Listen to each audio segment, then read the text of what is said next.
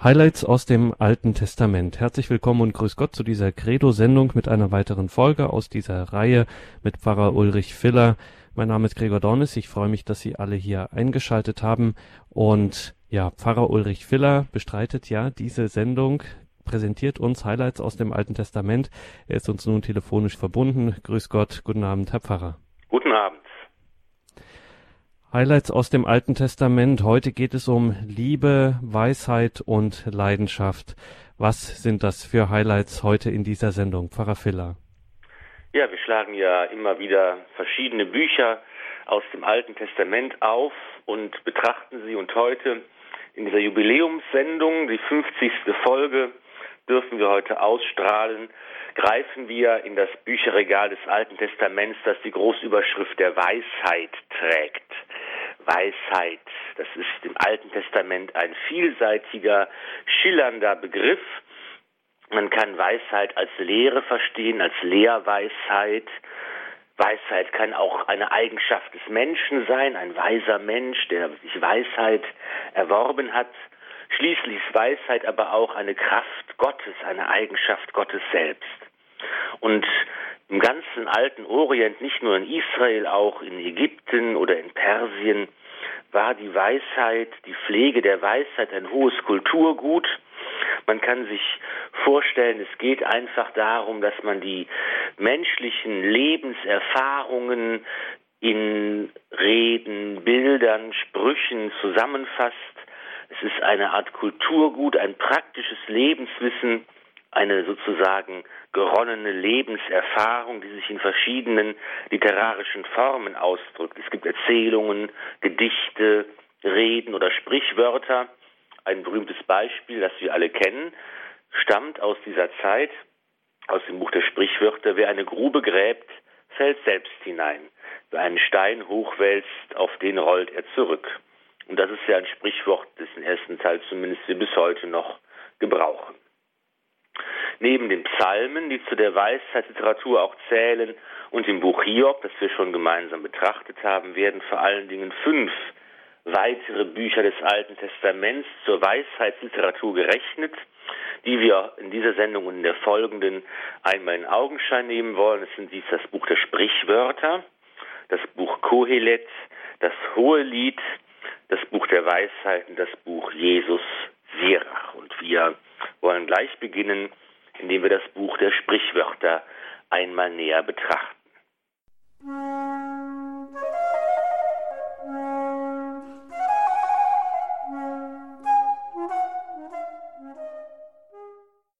Credo der Glaube der Kirche heute mit den Highlights aus dem Alten Testament. Es geht um die Weisheitsliteratur des Alten Testaments und da geht es jetzt zunächst um das Buch der Sprichwörter. Ja, das Buch der Sprichwörter gibt selbst an im ersten Vers, dass es von König Salomo stammt, dass er es verfasst hat. Und tatsächlich war es so, dass eben die Pflege der Weisheitsliteratur, der Weisheit als Kulturgut im alten Orient eine Aufgabe der Könige war. An den Königshöfen wurde dieses praktische Lebenswissen gepflegt und ähm, ob es jetzt tatsächlich Salomo selbst gewesen ist, jedenfalls kann man davon ausgehen, dass ein großer Teil des Buches der Sprichwörter eben aus dieser gelehrten Umgebung der Königshöfe stammt. Andere Teile werden aus der praktisch überlieferten Volksweisheit äh, entstammen. Und sicher stammt der Grundstock dieses Buches aus der Zeit vor dem babylonischen Exil. Die ersten Kapitel enthalten eine weisheitliche Lehrrede. Man kann sich vielleicht vorstellen, dass ein weiser Gelehrter am Königshof seine Schüler mit diesen Worten unterrichtet hat. Und so lesen wir im Buch der Sprichwörter Kapitel 2, die Verse 1 bis 9. Mein Sohn, wenn du meine Worte annimmst und meine Gebote beherzigst, der Weisheit Gehör schenkst, dein Herz der Einsicht zuneigst, wenn du nach Erkenntnis rufst, mit lauter Stimme um Einsicht bittest, wenn du sie suchst wie Silber, nach ihr forschst wie nach Schätzen, dann wirst du die Gottesfurcht begreifen und Gottes Erkenntnis finden. Denn der Herr gibt Weisheit, aus seinem Mund kommen Erkenntnis und Einsicht. Für die Redlichen hält er Hilfe bereit, den Rechtschaffenen ist er ein Schild. Er hütet die Pfade des Rechts und bewacht den Weg seiner Frommen, dann begreifst du, was Recht und Gerechtigkeit ist, Redlichkeit und jedes gute Verhalten. Wer Erkenntnis und Einsicht sucht, wer die Zusammenhänge der Welt und des Lebens verstehen will, der kommt ohne Gott nicht aus. Timor Domini Principium Sapientiae. Gottesfurcht ist der Anfang der Erkenntnis, heißt es in der Einleitung zum Buch der Sprichwörter. Und das wird hier noch einmal aufgegriffen und bestätigt. Das Grundprinzip, das der Erkenntnis und dem Gewinn von Weisheit zugrunde liegt, ist die Gottesfurcht. Damit ist aber nicht eine buchstäbliche Heidenangst gemeint, sondern ein Vertrauen auf den Gott, der die Welt und das Leben des Menschen in seinen Händen hält, der Hilfe und Schild ist, der beschützt und bewahrt, der sich um den Menschen sorgt. Wenn dieser Gott so den Weg des Menschen beschützt und bewacht, kann der Gott, Mensch Gott lieben und ihm vertrauen. Gottes Liebe und Gottvertrauen sollen uns ins Herz geschrieben sein. Nie sollen Liebe und Treue dich verlassen, binde sie dir um den Hals, schreib sie auf die Tafel deines Herzens. Dann erlangst du Gunst und Beifall bei Gott und den Menschen. Mit ganzem Herzen vertrau auf den Herrn. Bau nicht auf eigene Klugheit, such ihn zu erkennen auf all deinen Wegen, dann ebnet er selbst deine Pfade. Die Weisheit ist wertvoll, wertvoller als materieller Besitz, als Silber und Gold. Sie ist eigentlich der wahre Weg zum Glück. Wohl dem Mann, der Weisheit gefunden, dem Mann, der Einsicht gewonnen hat. Denn sie zu erwerben ist besser als Silber, sie zu gewinnen ist besser als Gold. Sie übertrifft die Perlen an Wert, keine kostbaren Steine kommen ihr gleich, langes Leben birgt sie in ihrer rechten, in ihrer linken Reichtum und Ehre, ihre Wege sind Wege der Freude, all ihre Pfade führen zum Glück. Wer nach ihr greift, dem ist sie ein Lebensbaum, wer sie festhält, ist glücklich zu preisen. Der Herr hat die Erde mit Weisheit gegründet und mit Einsicht den Himmel befestigt. Durch sein Wissen brechen die tiefen Quellen hervor und träufeln die Wolken den Tau herab. Weisheit ist nicht nur eine Eigenschaft, eine Charakterhaltung oder Lebenserfahrung des Menschen, sie ist auch eine Kraft und Eigenschaft Gottes, die sich in der Schöpfung offenbart. Wie wohlgeordnet sind Himmel und Erde. Wie sinnvoll greifen alle Teile ineinander. Gott hat die Erde mit Weisheit gegründet. Die Suche nach Weisheit, die Gottesliebe und das Vertrauen auf Gottes Führung und Schutz prägen das ganze Leben des Menschen. Auch die Beziehungen zum Nächsten verändern sich und werden von Selbstlosigkeit und Hingabe geprägt. So heißt es weiter im Kapitel 3 der Sprichwörter Versag keine Wohltat dem, der sie braucht, wenn es in deiner Hand liegt, Gutes zu tun. Wenn du jetzt etwas hast, sag nicht zu deinem Nächsten, Geh, komm wieder, morgen will ich dir etwas geben, sinne nichts Böses gegen deinen Nächsten, der friedlich neben dir wohnt. Bring niemand ohne Grund vor Gericht, wenn er dir nichts Böses getan hat. Beneide den Gewalttätigen nicht, wähle keinen seiner Wege, denn ein Greuel ist dem Herz der Ränke Schmied, die Redlichen sind seine Freunde.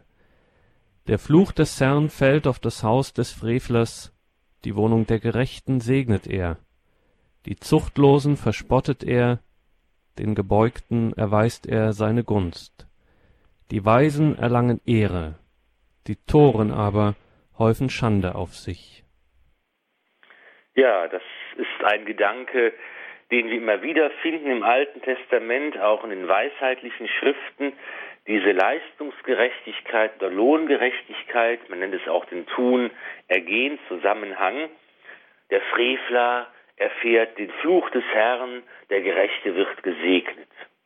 Das ist ja etwas, das sich ganz häufig findet und diese Überzeugung muss sich ja immer wieder auch schon im alten Israel an der Lebensrealität, an der tatsächlich erfahrbaren Wirklichkeit des Lebens messen lassen.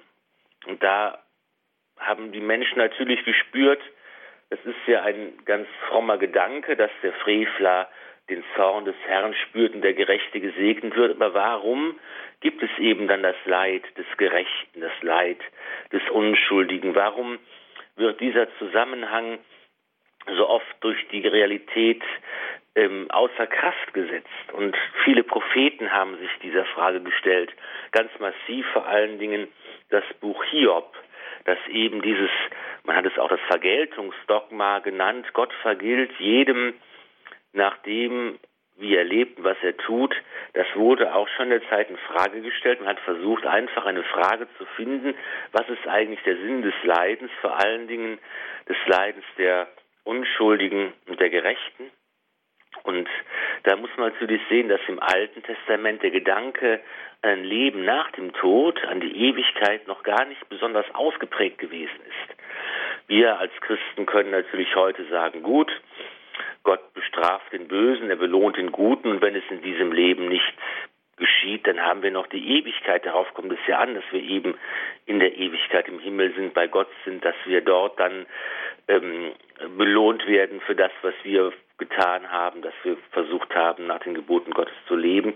Wenn ich aber das als Gedanken gar nicht so präsent habe und eigentlich es nur auf dieses Leben ankommt, dann wird die Frage plötzlich ganz massiv und drängend. Und wie gesagt, einige äh, Schriften, vor allen Dingen bei Hiob, finden wir ja die Auseinandersetzung damit.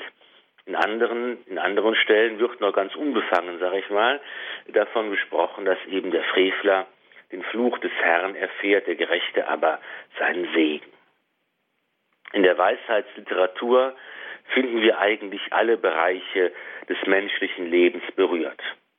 In dem bekannten Loblied auf Ehe und Familie wird deutlich, wie sehr in Israel diese Institution geschätzt wurde.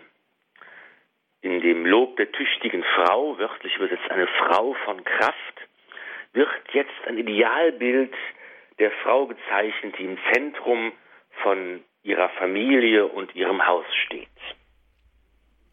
Eine tüchtige Frau, wer findet sie? Sie übertrifft alle Perlen an Wert. Das Herz ihres Mannes vertraut auf sie, und es fehlt ihm nicht an Gewinn. Sie tut ihm Gutes und nichts Böses alle Tage ihres Lebens, sie sorgt für Wolle und Flachs und schafft mit emsigen Händen.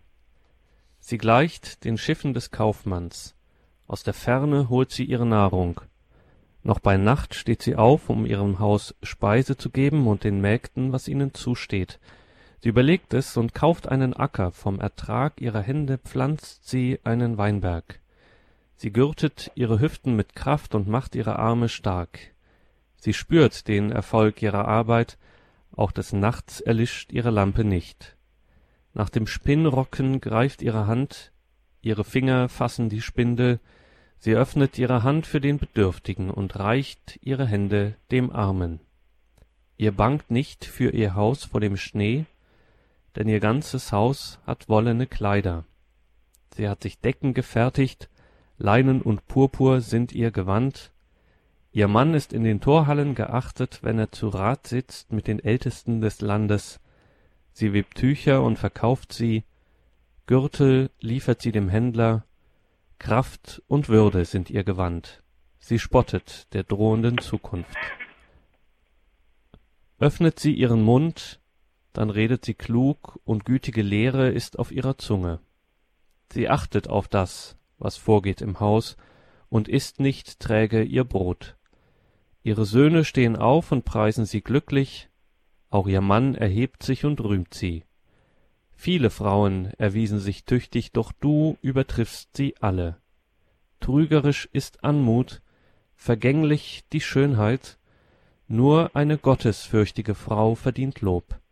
Preist sie für den Ertrag ihrer Hände, ihre Werke soll man am Stadttor loben. Ein stereotypes Vorurteil beschreibt die Rolle der Frau in der Antike als nachgeordnet und von einer patriarchalischen Gesellschaft unterdrückt.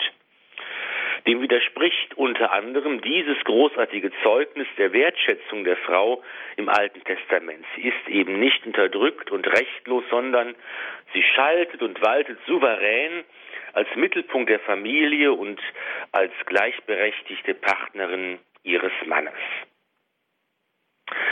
In der Weisheitsliteratur des Alten Testaments wird die Weisheit nicht nur als eine Eigenschaft, sondern auch als eine Kraft Gottes betrachtet, die personifiziert dargestellt wird. So etwa wie mittelalterliche Künstler die Kirche und die Synagoge als Frauenfiguren an das Kirchenportal stellten, so tritt nun die Weisheit auch selbst als Person auf, als Ratgeberin Gottes, die von Anfang an die Schöpfung begleitet. Buch der Sprichwörter Kapitel 8 Der Herr hat mich geschaffen im Anfang seiner Wege, vor seinen Werken in der Urzeit. In frühester Zeit wurde ich gebildet, am Anfang, beim Ursprung der Erde.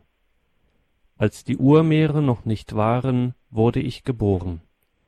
Als es die Quellen noch nicht gab, die wasserreichen, ehe die Berge eingesenkt wurden, vor den Hügeln wurde ich geboren.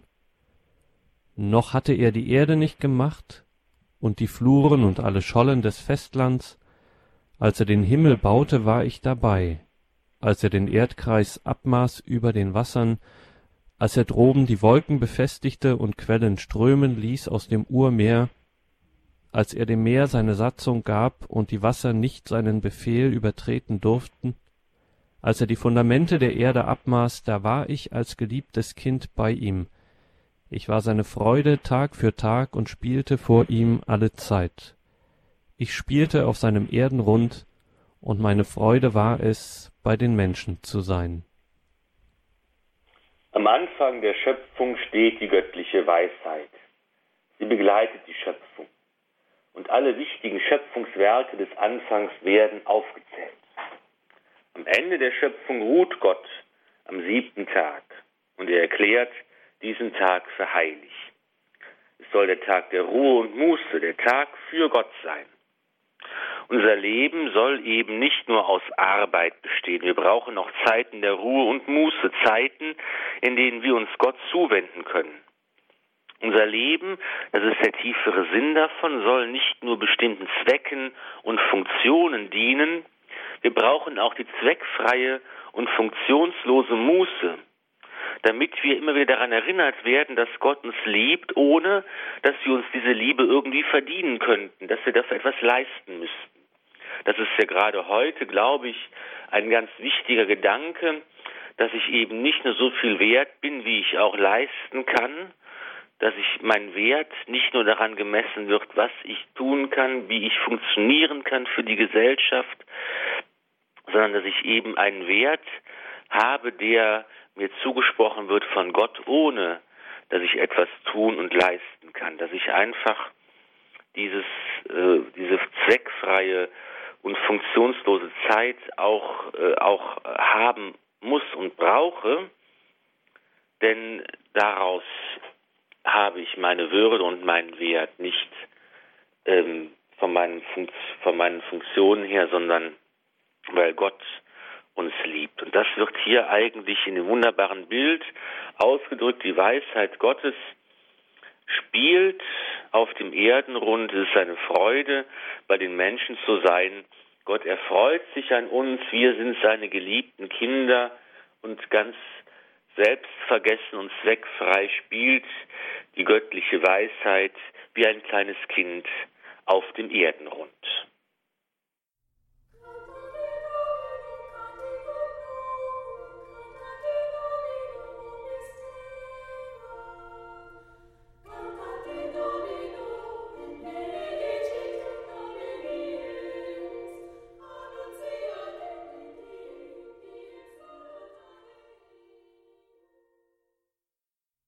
Credo der Glaube der Kirche heute wieder mit den Highlights aus dem Alten Testament und Pfarrer Ulrich Filler aus Grevenbruch. In der heutigen Sendung geht es ja um die sogenannte Weisheitsliteratur. Eben ging es um die Sprichwörter. Jetzt, Pfarrer Filler, gehen wir weiter zum Buch Kohelet. Ja, Kohelet, der Prediger, derjenige, der zu der Versammlung spricht, das wird eben auch das Buch Ekklesiastes genannt. Ekklesiastes heißt, derjenige, der zu einer Versammlung spricht.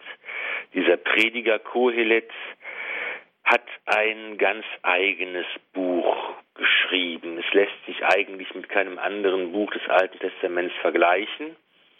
Und es zeichnet sich dadurch aus, dass es vor allen Dingen die dunkle Seite des Lebens betrachtet. Alles ist eitel, alles ist vergänglich. Entscheidend allein ist das Handeln und sind die Pläne Gottes, die aber für den Menschen ganz unbegreiflich sind. Der Mensch soll sein Leben zwar maßvoll genießen und die irdischen Güter als die Gaben Gottes betrachten, aber mit der Lebensfreude muss sich auch die Gottesfurcht verbinden, denn der Mensch muss sich vor dem göttlichen Gericht verantworten.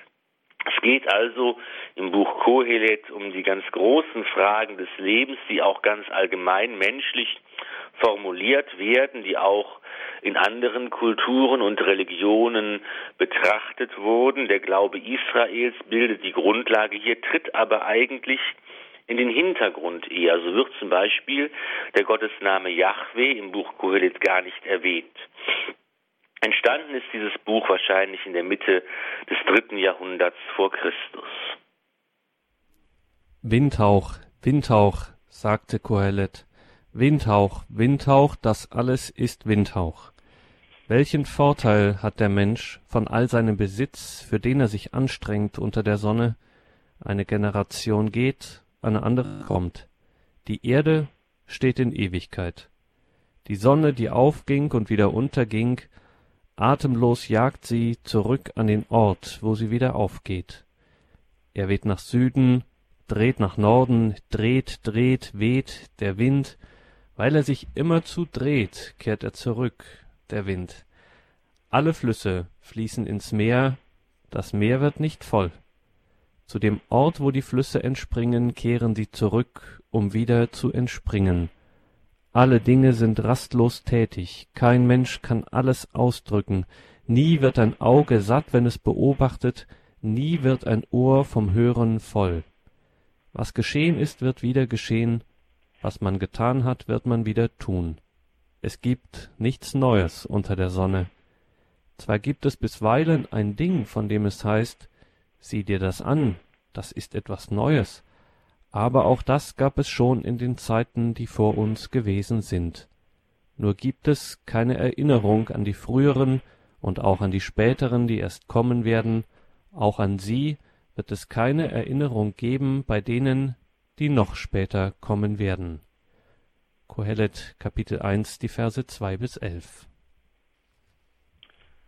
Windhauch, Eitelkeit, leerer Wahn. Eine gewisse Resignation bildet den Grundton dieser alttestamentlichen Schrift. Der Begriff Windhauch, eigentlich wörtlich leerer Hauch, der im zweiten Vers gleich fünfmal wiederholt wird, taucht im ganzen Buch insgesamt 64 Mal auf. Im ewigen Kreislauf der Natur, in dem sich nichts wirklich Neues ereignet, vergeht der Mensch in seinem kurzen Leben. Und nichts bleibt übrig von ihm. Kein Gedenken, keine Erinnerungen, alles verschwindet wieder im großen Kreislauf der Zeit. Alles hat seine Stunde. Für jedes Geschehen unter dem Himmel gibt es eine bestimmte Zeit, eine Zeit zum Gebären und eine Zeit zum Sterben, eine Zeit zum Pflanzen und eine Zeit zum Abernten der Pflanzen, eine Zeit zum Töten und eine Zeit zum Heilen, eine Zeit zum Niederreißen und eine Zeit zum Bauen, eine Zeit zum Weinen und eine Zeit zum Lachen, eine Zeit für die Klage und eine Zeit für den Tanz eine Zeit zum Steinewerfen und eine Zeit zum Steine sammeln, eine Zeit zum Umarmen und eine Zeit, die Umarmung zu lösen, eine Zeit zum Suchen und eine Zeit zum Verlieren, eine Zeit zum Behalten und eine Zeit zum Wegwerfen, eine Zeit zum Zerreißen und eine Zeit zum Zusammennähen, eine Zeit zum Schweigen und eine Zeit zum Reden, eine Zeit zum Lieben und eine Zeit zum Hassen, eine Zeit für den Krieg und eine Zeit für den Frieden. Wenn jemand etwas tut, welchen Vorteil hat er davon, dass er sich anstrengt? Ich sah mir das Geschäft an, für das jeder Mensch durch Gottes Auftrag sich abmüht.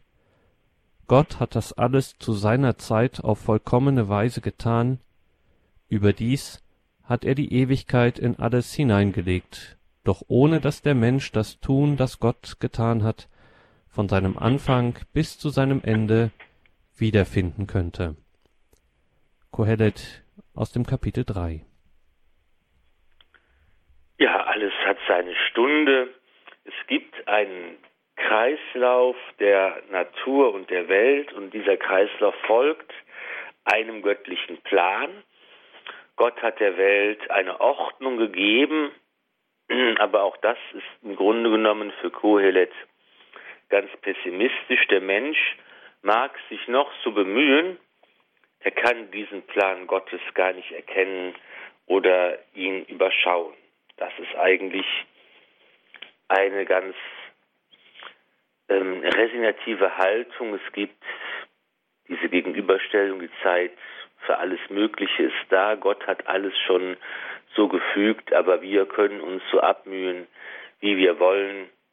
Letztlich bleiben wir verständnis, verständnislos vor diesem Plan Gottes. So steht im elften Kapitel bei Kohelet Freu dich, junger Mann, in deiner Jugend, sei heiteren Herzens in deinen frühen Jahren, geh auf den Wegen, die dein Herz dir sagt, zu dem, was deine Augen vor sich sehen. Aber sei dir bewusst, dass Gott dich für all das vor Gericht ziehen wird. Halte deinen Sinn von Ärger frei und schütz deinen Leib vor Krankheit. Denn die Jugend und das dunkle Haar sind Windhauch. Denk an deinen Schöpfer in deinen frühen Jahren, ehe die Tage der Krankheit kommen und die Jahre dich erreichen, von denen du sagen wirst, ich mag sie nicht. Ehe Sonne und Licht und Mond und Sterne erlöschen und auch nach dem Regen wieder Wolken aufziehen, am Tag, da die Wächter des Hauses zittern, die starken Männer sich krümmen, die Müllerinnen ihre Arbeit einstellen, weil sie zu wenige sind, es dunkel wird bei den Frauen, die aus den Fenstern blicken, und das Tor zur Straße verschlossen wird. Wenn das Geräusch der Mühle verstummt, steht man auf beim Zwitschern der Vögel, doch die Töne des Lieds verklingen. Selbst vor der Anhöhe fürchtet man sich und vor den Schrecken am Weg, der Mandelbaum blüht, die Heuschrecke schleppt sich dahin, die Frucht der Kaper platzt, doch ein Mensch geht zu seinem ewigen Haus, und die Klagenden ziehen durch die Straßen. Ja, ehe die silberne Schnur zerreißt, die goldene Schale bricht, der Krug an der Quelle zerschmettert wird, das Rad zerbrochen in die Grube fällt, der Staub auf die Erde zurückfällt als das, was er war, und der Atem zu Gott zurückkehrt, der ihn gegeben hat. Windhauch, Windhauch, sagte Kohelet, das ist alles Windhauch. Ja, das ist das großartige Ende des Buches Kohelet. Ein ganz äh, toller, toller Text, finde ich. Zunächst spricht der Weisheitslehrer Kohelet wieder seinen Schüler an. Freu dich, junger Mann, in deiner Jugend, sei heiteren Herzens, in deinen früheren Jahren. Und er sagt ihm, hör mal, du bist jung, genieß das Leben, aber genieß es in der rechten Weise. Solange die Jugend währt, freu dich, aber sei dir bewusst, Gott zieht dich auch vor Gericht, also dir die zurückhaltende Aufforderung zu maßvoller Lebensfreude. Und dann sagt er, das Alter kommt früh genug. Und dann gibt es diese wunderbaren Bilder und Wendungen, in denen das Alter und die Schrecken des Alters beschrieben werden. Das Greisenalter ist wie ein trüber, wolkenverhangener Wintertag und der kranke Leib gleicht einem baufälligen Haus, die Arme und Hände fangen an zu zittern, die Zähne fallen aus, das ist dieses schöne Bild, die Müller stellen ihre Arbeit ein, ja, die Zähne sind wie die Mahlsteine und ähm, die stellen nach und nach ihren Betrieb ein, das Gehör lässt nach, die Stimme wird greisenhaft hoch und klingt wie ein Vogel zwitschern, und der alte Mensch wird unsicher, er fürchtet sich vor allen möglichen ähm, realen oder eingebildeten Gefahren. Und selbst wenn ihm etwas Gutes widerfährt, kann er es nicht mehr recht genießen. Am Ende steht drohend das ewige Haus, das Grab, in das man fällt, der Atem, den Gott gegeben hat, er kehrt zurück zum Schöpfer. Und jetzt wird noch einmal das aufgegriffen, was am Anfang des Buches, der die ersten Verse gebildet hat, was dann betrachtet und ausgefaltet wurde, das kann nun ausklingen, Windhauch, Windhauch, alles ist nur Windhauch. Das ist die Botschaft des Buches Kohelet.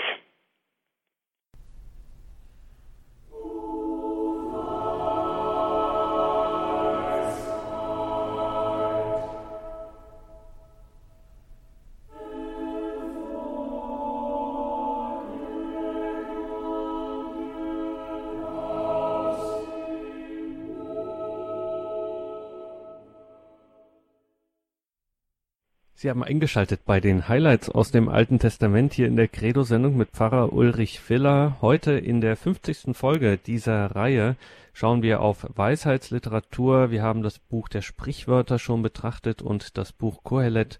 Und was folgt nun, Pfarrer Filler? Jetzt habe ich noch ein Kontrastprogramm zu diesem eher düsteren Buch Kohelet. Und das ist das Buch, was in unserer Bibel darauf folgt. Es ist das Hohe Lied das Lied der Lieder, wie man es wörtlich übersetzen kann, ein wundervolles Gedicht, Poesie, die die Liebe zwischen Mann und Frau feiert. Mann und Frau, die sich suchen, die sich finden, die sich verlieren und wiederfinden. Das Buch selber nennt auch König Salomo als Verfasser, aber das ist eben oft so kein historischer Hinweis, sondern ein Hinweis darauf, Salomo, der weise König, das ist also auch ein Text, der zur Weisheitsliteratur gehört und wahrscheinlich, also den, den eigentlichen Verfasser des Textes kennen wir nicht. Das Lied besingt in wunderbaren poetischen Worten die Kraft der Liebe. Liebe von Mann und Frau ist eine übermächtige Kraft, die mit der Schöpfung gesetzt ist und die nicht durch menschliches Bemühen erworben werden kann. Das hohe Lied plädiert für Partnerschaft, Gleichberechtigung und Personalität der Liebe und bindet sich an die absolute Ausschließlichkeit, Treue und Selbstbewahrung für den Partner. Dieses Preislied der menschlichen Liebe wurde bereits im Judentum im Alten Testament nicht nur als das verstanden, was es tatsächlich ist, eben das Lob der Liebe zwischen Mann und Frau, man hat es eben auch allegorisch gedeutet man sah hier in diesen Beschreibungen ein Sinnbild der Liebe Jahwes zu seinem auserwählten Volk Israel. Und auch im Christentum hatte von Anfang an die allegorische Deutung ihren Platz. Man sieht im Hohen Lied eine Beschreibung des Verhältnisses von Christus zur Kirche oder vom Heiligen Geist zur Mutter Gottes oder auch von Christus zu der Seele des Einzelnen, die nach Gott sucht und ihn liebt. Das Hohe Lied Salomos mit Küssen seines Mundes bedecke er mich, süßer als Wein ist deine Liebe. Köstlich ist der Duft deiner Salben, dein Name hingegossenes Salböl. Darum lieben dich die Mädchen. Zieh mich her hinter dir, lass uns eilen.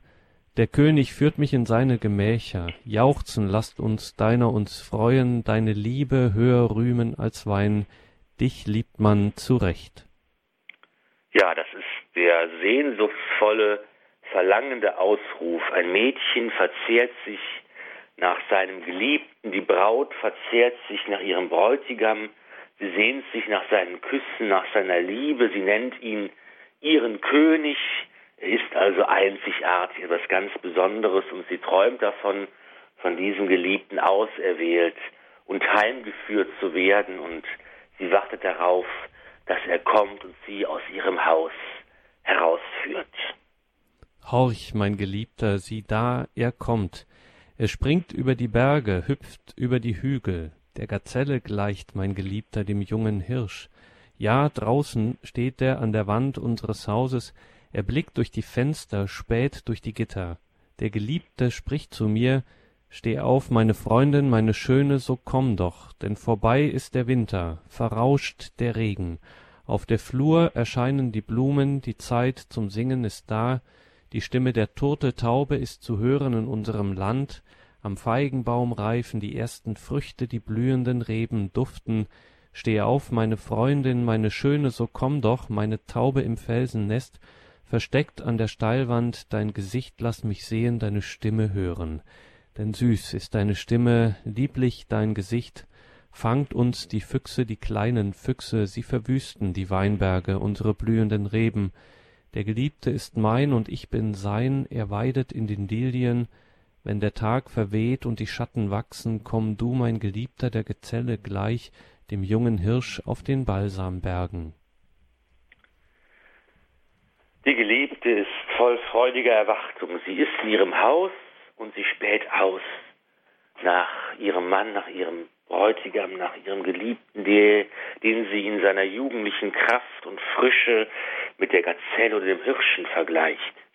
Und nachdem zuerst die Braut spricht, horch, mein Geliebter, sieh da, er kommt, wechselt das immer wieder ab im Hohen Lied. Manchmal spricht die Braut, manchmal spricht der Bräutigam und dann kommt eben der Geliebte zur zu Worten. Er spricht die Einladung aus, steh auf, meine Freundin, meine Schöne, so komm doch. Und er macht deutlich, draußen ist es Frühling, es ist die Zeit, dass der Winter vorbei ist, dass alles anfängt zu blühen, es ist die Zeit der Fruchtbarkeit, es ist die Zeit der aufbrechenden Liebe und er lädt sie ein, diese Liebe gemeinsam zu leben und die Zeit gemeinsam zu genießen. Die Liebenden finden sich und das Symbol der gemeinsamen Liebe, des gemeinsamen Lebens ist der Weinberg.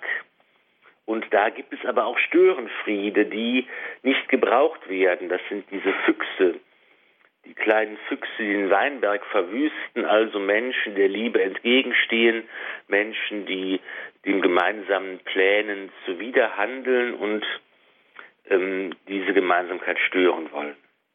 Und diese Gemeinschaft wird so wunderbar innig beschrieben, der Geliebte ist mein und ich bin sein.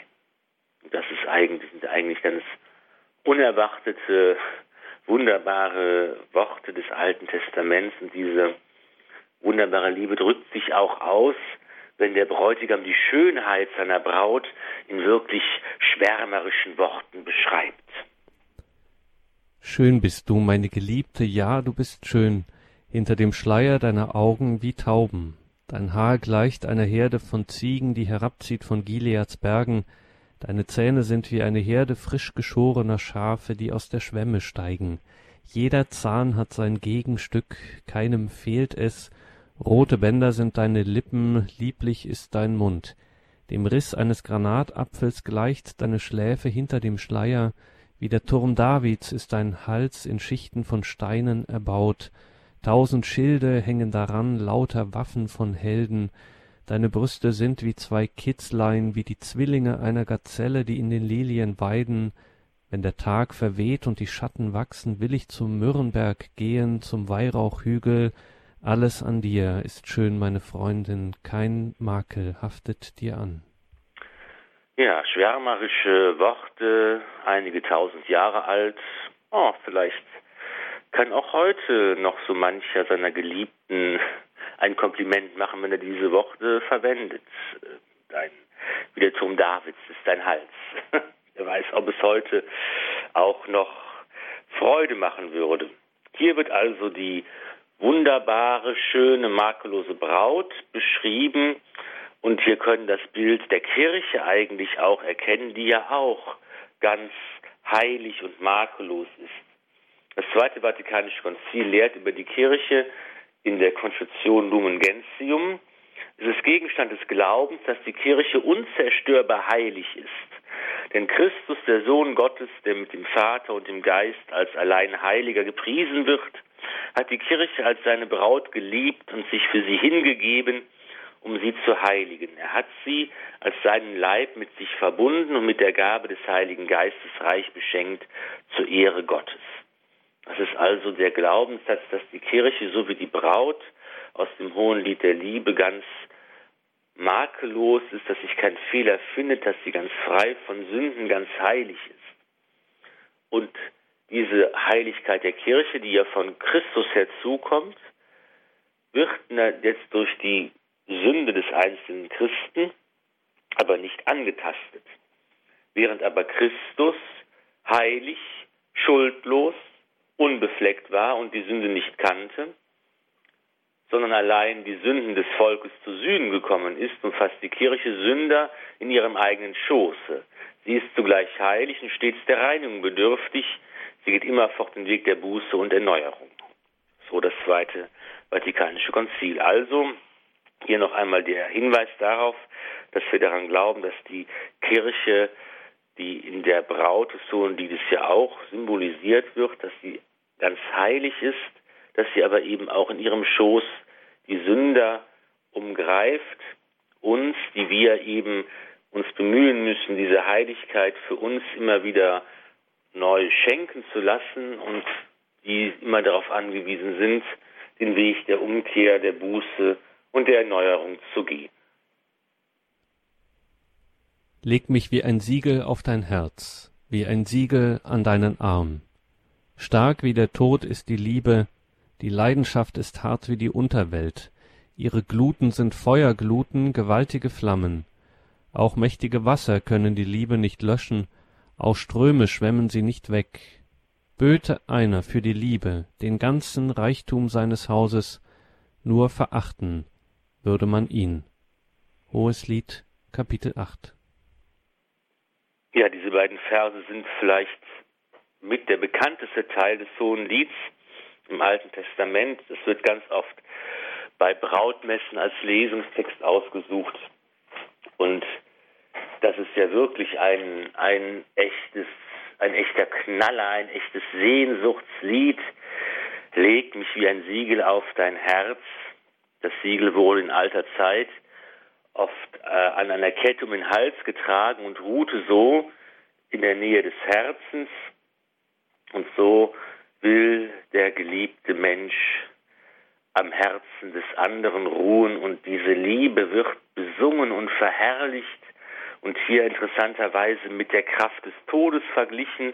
Der Tod, das wird erfahren, ist letztlich das, was allem ein Ende setzt und hier der Mensch ist diesem Tod unterworfen. Doch die Liebe hat eine ebenso große Macht, eine ebenso große Kraft. Nichts und niemand kann der Macht der wahren Liebe widerstehen. Nichts und niemand kann der wahren Liebe entgegentreten. Die wahre Liebe ist die große, grundlegende Quelle des Lebens. Sie ist die, das, was alles weitergehen lässt. Und das ist doch etwas, was jetzt wirklich zeitlos ist, was keine Ahnung, tausend vor Christus, tausend nach Christus und heute auch, das ist, was jeder eigentlich sich wünscht, diese Erfahrung zu machen, in dieser Art und Weise zu lieben und zu entdecken, dass die Liebe wirklich die Quelle unseres Lebens ist. Das sind wirklich klassische und zeitlose und ganz starke Worte aus dem Hohen Lied der Liebe, ein echtes Highlight aus dem Alten Testament. for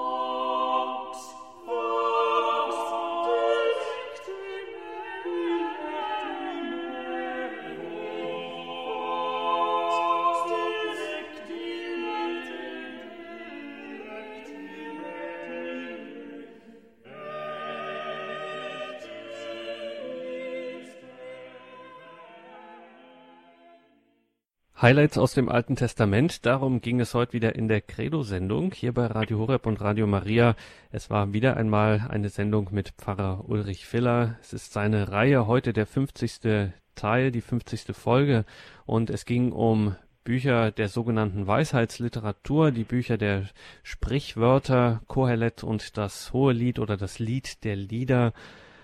Pfarrer Filler, vielen Dank für diese Ihre Betrachtungen. Ähm, also bei den Sprichwörtern, das sind so Weisheit, wirklich Weisheit im Wortsinn und dann auch beim Lied der Lieder, äh, das hohe Lied der Liebe, da können wir gut mitgehen, aber bei Kohelet, da wird's doch an manchen Stellen schon äh, schwierig, zumindest äh, hakt es an der einen oder anderen Stelle, wenn wir gerade jetzt als Christen das ja auch unsere heiligen Texte sind, äh, das lesen und wir ja auch von Hoffnung erfüllt sein sollen und von Freude. Und da ist jetzt dieses sehr resignativ, geradezu pessimistische, wenn man so sagen will, äh, Buch Kohelet. Wie bringen wir das zusammen? Ja, das ist natürlich, ähm, muss man da mehreres zu sagen. Einmal, ähm, es gibt ja eine gewisse Entwicklung des Glaubens vom Alten zum Neuen Testament und ähm, wir haben natürlich hier im Buch Kohelet ähm, noch nicht den ganz ausgefalteten Glauben, es gibt noch nicht den Gedanken an die Ewigkeit, an das ewige Leben, das ja der Grund unserer christlichen Hoffnung ist. Und ähm, was haben Christen aus dem Buch Kohelet herausgenommen? Vor allen Dingen natürlich den Gedanken, dass alles ähm, eitel ist, dass man sich nicht an die irdischen Güter klammern soll, dass alles das Windhauch ist, was wir so oft für wichtig erachten im Leben. Und dass es darauf ankommt, sich ganz und gar auf Gott zu konzentrieren, dass es darauf ankommt, Gott an die erste Stelle im Leben zu setzen, Gott und den Nächsten zu lieben, das ist das soll die Priorität sein, dass das eigentlich auch so der Impuls ist, der vom Buch Kohelet ausgeht. Ich habe bei ähm, Norbert Lofing einen schönen, ein schönes Zitat gefunden zu diesem Buch. Er sagt, es gibt heute Christen, für die ist Kohelet die verrucht geliebte Hintertür, durch die sie jene skeptisch-melancholischen Empfindungen ins Bewusstsein einlassen können, denen am Haupteingang, wo Tugendpreis und jenseits Glaube auf dem Namensschild stehen, der Zugang nicht gestattet würde. Also hier einfach der Gedanke, dass eben das übertrieben fromme für die für skeptische Menschen, für die Leute, die nicht so richtig glauben, für Agnostiker, die eben jetzt bei diesen ganz frommen frommen Sachen nicht mitgehen können, aber die können vielleicht so niederschwellig sozusagen sich über diese melancholischen, pessimistischen ähm, können mit diesen Texten dann eher etwas anfangen und vielleicht so auch zum Glauben finden. Also wie bei anderen Büchern des Alten Testaments auch. Es ist noch nicht der, die volle Entfaltung des Glaubens da, aber es gibt eben Ansätze und es ist einfach ein Teil dieser großen Bandbreite, die wir da vorliegen haben, auch in der Weisheitsliteratur. Das finden wir auch in den Psalmen beispielsweise. Da gibt es ja auch die, das, die jubelnde, helle Freude und es gibt die tiefste, düsterste Verzweiflung, die ausgesprochen wird, die ganze Bandbreite des menschlichen Lebens, Denkens, Fühlens. Sie finden wir auch wieder in den Schriften des Alten Testaments. Ja, und da fragen wir vielleicht auch nochmal äh, nach, einfach bei einem Pfarrer, wenn wir schon hier mit einem Pfarrer sprechen. Gerade dieses, diese Weisheit, wir hatten jetzt auch in der Sendung diesen Text gehört, wo die Weisheit da vor dem Herrn spielt, zu seinen Füßen. Ähm, das hat ja auch in der Kirchengeschichte, in der christlichen, geistlichen Spiritualitätsgeschichte eine sehr starke Bedeutung. Das wurde dann immer mal identifiziert mit dem Herrn selber oder Maria spielt da auch viel rein. Ähm, irgendwie sind uns ja diese Texte heute nicht mehr so vertraut, wie sie es vielleicht äh, früher waren. Was könnten denn gerade diese weisheitlichen Texte ganz allgemein heute uns sagen in unserer Zeit für unseren Glauben in der Kirche? Ich denke einmal, es ist, es ist natürlich ähm, Erfahrung, Lebenserfahrung, die hier in, in ähm, literarische Form gefunden hat, in der wir uns auch wiederfinden können. Das sind einfach ja teilweise eben zeitlose Erfahrungen des Menschen, die unabhängig sind von der ähm, Kultur, von den um Lebensumständen. Das ist dann ganz egal, in welchem, in welcher Zeit man lebt. Man hat hier Grunderfahrungen des Lebens, der Liebe, des Leids, Grundfragen, die eigentlich immer aktuell sind und in da kann eben auch die Weisheitsliteratur uns Anleitung geben, Darin kann man sich wiederfinden, da kann man das eigene Leben drin spiegeln. Das andere, was man sagen muss, ist natürlich, äh, es ist natürlich auch verführerisch. Man hat es auch versucht, eben jetzt gerade in der Personifikation der Weisheit jetzt zu sehen, ah, ist das vielleicht schon ein Hinweis auf die Dreifaltigkeit? Ist das vielleicht die zweite göttliche Person, der Logos, der hier genannt wird? Aber das sind natürlich ähm, auch Versuche aus dem Hintergrund des Neuen Testaments, wenn man jetzt diese Bücher des Alten Testaments für sich nimmt, dann kann man eben nicht feststellen, dass hier bereits solche theologischen Interpretationen eigentlich sich aus dem Buch selbst heraus ergeben. Das ist doch dann erst die Offenbarung, die sich aus dem neuen Bund erschließt. Und so steht auch hier, wie in den anderen Folgen dieser Reihe, die Ermunterung, die Ermutigung, liebe Hörerinnen und Hörer, im Alten Testament zu lesen, das zu betrachten, zu meditieren und daraus reichen geistlichen Gewinn für den eigenen Glauben für das eigene Leben zu ziehen. Wenn Sie möchten, können Sie sich natürlich wie immer unter der 08328 921 120 eine CD dieser Sendung bestellen. horeb.org die Adresse zum Downloaden dieser Sendung im Podcast- und Download-Angebot und natürlich auch im Infofeld zur Sendung schauen Sie dafür nähere Hintergrundinformationen zu dieser Reihe an, auch zu den Büchern von Pfarrer Ulrich Filler. Herr Pfarrer, vielen Dank für heute. Sie haben noch ein Gebet für uns ähm, haben Sie uns mitgebracht und wenn wir das noch gemeinsam sprechen könnten, bevor wir oder wenn Sie das für uns sprechen könnten, bevor wir Sie dann auch um den Segen bitten. Sehr gerne. Ein Gebet vom heiligen Franz von Sales. Herr Jesus, um eines habe ich dich gebeten und werde dich immer darum bitten, dass ich deinen liebevollen Willen erfülle alle Tage meines armseligen und hinfälligen Lebens. In deine Hände, gütiger Herr, empfehle ich meinen Geist, mein Herz, mein Gedächtnis, meinen Verstand und meinen Willen. Gib doch, dass ich dir mit allem diene, dich liebe, dir gefalle und dich immer preise. Amen. So segne euch der allmächtige und gütige Gott, der Vater und der Sohn und der Heilige Geist. Amen. Gelobt sei Jesus Christus. In Ewigkeit. Amen. Danke, liebe Hörerinnen und Hörer, fürs Dabeisein. Alles Gute, Gottes Segen wünscht Gregor Dornis.